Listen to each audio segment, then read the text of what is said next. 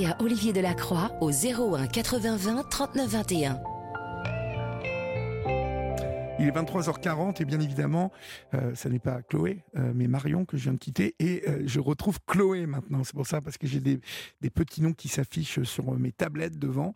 Et euh, il y a un moment où parfois je me trompe. Bonsoir Chloé. Bonsoir Olivier. Bonsoir. D'où nous appelez-vous et quel âge avez-vous Chloé? Je vous appelle d'Occitanie.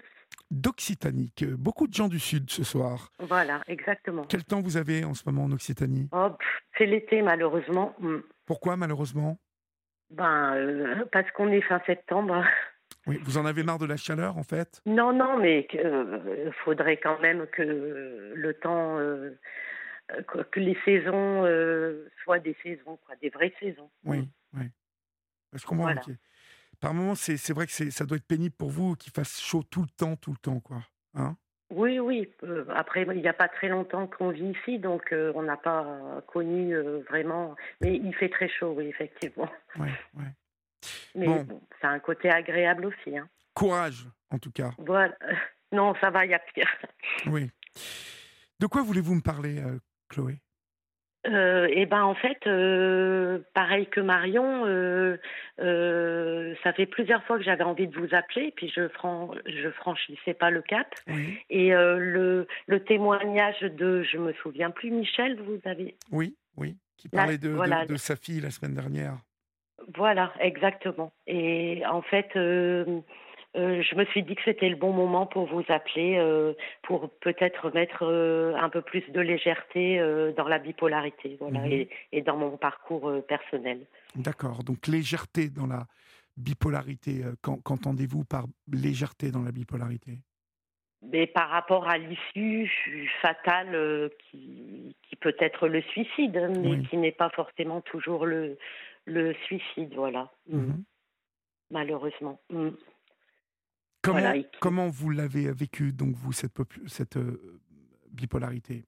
Euh, Elle vous a Et été. ben en fait, euh, j'étais émue euh, tardivement, mais j'étais émue euh, d'écouter le, le, le reportage, quoi, le, le témoignage de Charline. Oui. Voilà, parce qu'en fait, moi, j'ai j'ai déclenché ma bipolarité euh, après mon accouchement. Mhm. Voilà, et j'ai accouché, j'avais 31 ans. D'accord. Voilà, et il y, avait déjà eu euh, une adolescence un peu difficile, euh, avec un premier épisode, avec le recul, je me dis, avec déjà un premier petit épisode dépressif, mais en fait, euh, j'ai vécu comme ça et ça m'a pas empêché de, de, de faire des études, de, de fonder un foyer, Oui, voilà, de, Oui. de, dé- de décider d'avoir un enfant. Et puis, euh, après la après l'accouchement, euh, euh, j'ai j'ai consulté assez tardivement et euh, je pense que c'était déjà trop tard. C'est vrai que euh, aujourd'hui on parle davantage de la dépression postpartum, mais moi il y a, il y a 20 ans on en parlait peu. Et, et après, petit à petit, ça a été la descente aux enfers. Quoi. Voilà. Et- À partir de l'accouchement, donc. voilà. Vous faites Mais- quoi? Vous faites une.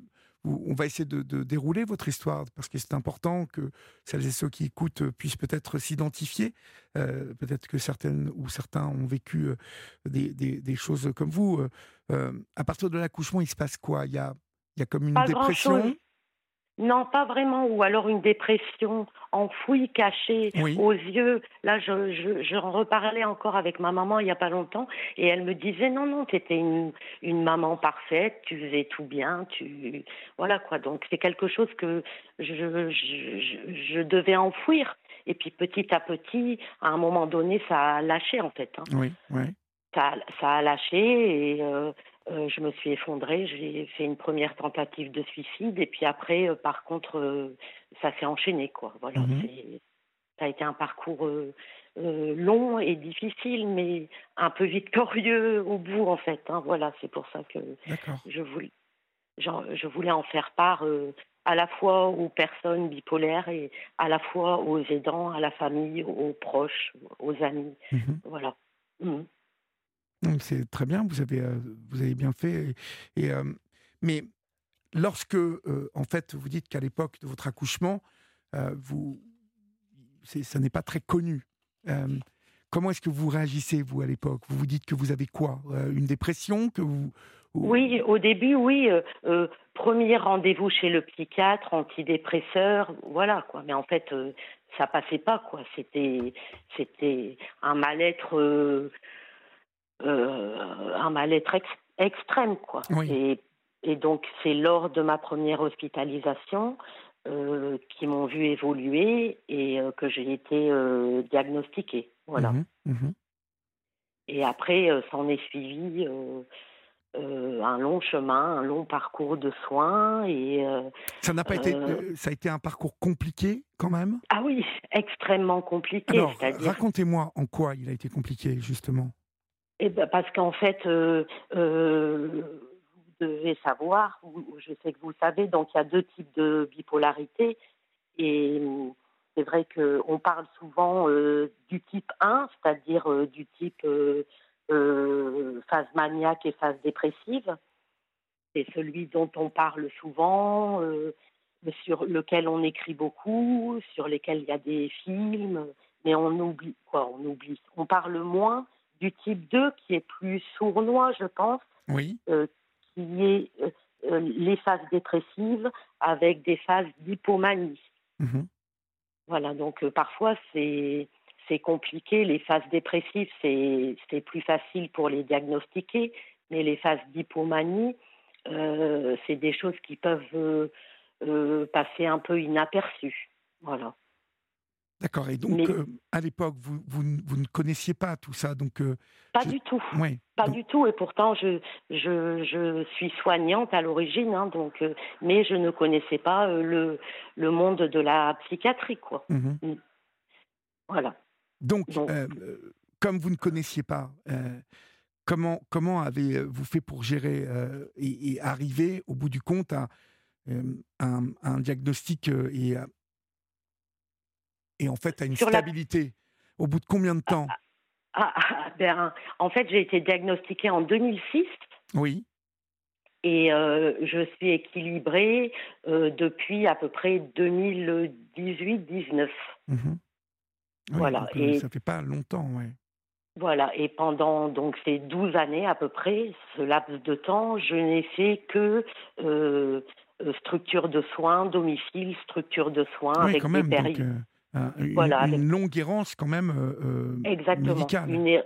voilà, toujours, toujours traité avec les mêmes personnes, les mêmes euh, euh, professionnels, oui. mais, mais, mais avec une, une errance médicamenteuse, je dirais. Mmh, voilà, avec, mmh. parce que chaque bipolaire est différent, chaque bipolaire réagit différemment au traitement, oui. et, et du coup, du coup, c'est compliqué très compliqué. Et, et pourtant, on dit que euh, la personne bipolaire euh, a du mal avec l'observance du traitement, et moi, c'était pas du tout mon cas. Je, je prenais mon traitement, mais, mais malgré ça, euh, selon la dose, selon la molécule, c'était compliqué.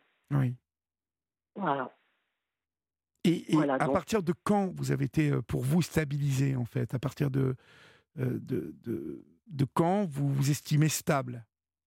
Eh ben en fait, euh, j'ai pris une grande décision qui a été très très difficile à prendre. Euh, mon psychiatre ne voulait pas, ma famille ne voulait pas. C'est le jour où j'ai décidé d'arrêter de travailler. D'accord. Ok. Vous avez, voilà. Euh, bon après, moi j'étais à la fois infirmière et enseignante, donc c'était compliqué aussi de, mmh de, mmh de, tout lâcher, de, de renoncer, de voilà quoi. Et je et par rapport au travail je voulais aussi euh, euh, dire que euh, le travail ne fait pas la personne. Quoi. On est aussi, on peut s'épanouir autrement et, et vivre bien sans, sans pour autant faire tel ou tel travail. voilà quoi. Mm. Parce que c'est vrai que l'équilibre, pour moi, ça passe pas aussi par la sérénité. Bien sûr, vous avez raison. par l'absence par l'absence de pression. Mhm. Le, et, le, fait de mieux se connaître, euh, sans doute. Euh, euh, tout à fait. Et puis de mieux connaître la maladie, parce que c'est vrai que on, apprend à détecter les signes, à tirer la sonnette d'alarme avant qu'il ne soit trop tard. Oui. Voilà. Et du coup, en se connaissant mieux, eh ben, on arrive à, à mieux gérer et à dire, ben, oui, là, ça va pas, quoi. Il faut faire quelque chose. Et, et Voilà. justement, est-ce que vous avez tenté de vous, euh, de vous faire accompagner, euh, euh, mais parallèlement, vous voyez, avec des médecines douces ou Oui, du oui, yoga oui. ou, euh, Est-ce que ce sont des choses qui Oui. vous ont apporté j'ai pas fait de, de yoga, j'ai fait de l'acupuncture, par exemple. Oui. Un peu de sophrologie, oui, j'ai essayé aussi, bien évidemment, des médecines parallèles, quoi. oui. Et je crois que sur la maladie psychiatrique, euh, alors c'est vrai que ça aide beaucoup pour gérer le, le stress, Mhm. Mais après, pour euh, les, les signes de la maladie pure, l'emballement de l'esprit euh, ou la tristesse profonde, euh, c'est compliqué, quoi. Voilà. D'accord. Voilà. Mm. Mais bon, après, c'est vrai qu'il y a aussi le rôle des aidants. Il y avait ma fille, parce que moi, c'était compliqué aussi, parce que je mettais au monde un enfant, et puis parallèlement, euh, je tombais malade. Donc, c'est vrai que euh, ça a été compliqué au niveau du relationnel. Mm. Ça, ça a été compliqué au niveau du, rela- du relationnel, euh, c'est-à-dire euh, vos, Avec vos ma amis, fille. avec votre fille, Avec- d'accord. Oui, oui. Ah, les amis, j'en parle même pas. Les amis, c'est les amis euh, quand tout va bien, ils sont là, mais voilà, quand vous avez quelqu'un qui est au fond du trou pendant des mois et des mois, je comprends aussi. Hein, les amis, à un moment donné, ils s'épuisent et euh, ben tout s'effiloche et, et tout part en fait. Mhm, mhm. Mm. Et ça, ça vous Ouais. l'avez constaté avec vos amis euh, vous, avez, vous avez des amis qui vous ont laissé tomber? Ah oui, bien sûr, bien sûr, parce que mais je comprends aussi. Euh, euh, ils téléphonent, on répond pas, on est cloîtré. On, on- Moi, je faisais beaucoup, beaucoup de dépression mélancolique très grave. Oui. Donc c'est vrai que euh, je comprends. C'est c'est humain en fait, hein, et puis ça ça renvoie à l'autre ses propres souffrances, ses propres euh, difficultés, et du coup, euh, voilà. Mm. Oui, mais, euh, bon, ça envoie à l'autre, pas obligatoirement. ils pas, les gens sont pas obligés de, bah, s'auto, enfin, se comparer à vous. la bipolarité, c'est quand même un truc lourd, donc Oui, oui, tout à fait, tout à fait. Mm. c'est lourd. Donc, Mais- euh, enfin, vous, vous remettre un peu ça sur vous, je trouve ça un peu, un peu dur, quoi. Mais je pense que c'est plus euh, euh, un problème de recul, euh, ou alors, euh, moi, la phrase qui me faisait très mal, euh, qu'on dit tous les jours, hein, euh, c'est ça va. Voilà. Ben non, ça va pas. Le problème, c'est que ça n'allait jamais, en fait. Quoi. Oui, oui.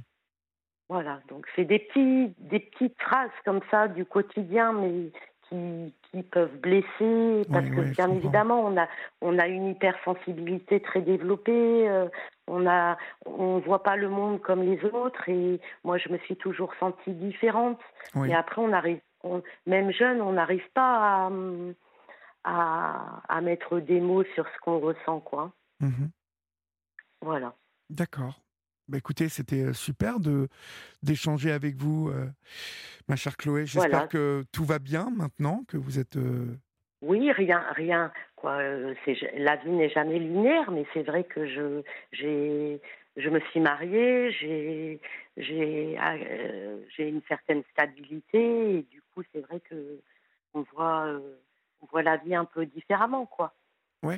Mais euh, Voilà. ça, ça ne vous a pas empêché donc de, de vous marier, d'avoir une vie de famille, euh, de, de vous faire des amis? Ouais, mais tout, tout ça, c'est plus compliqué pour moi que pour quelqu'un, euh, entre guillemets, de, de, sans pathologie, quoi. Parce Oui, que oui. comme on vit, comme on vit les, les émotions à 360, et ben du coup, euh, c'est vrai que pour la personne qui nous accompagne, c'est toujours, euh, faut qu'elle s'adapte, faut qu'on arrive à trouver euh, un juste milieu au niveau de la communication, au niveau des émotions, et euh, euh, voilà Mhm. quoi.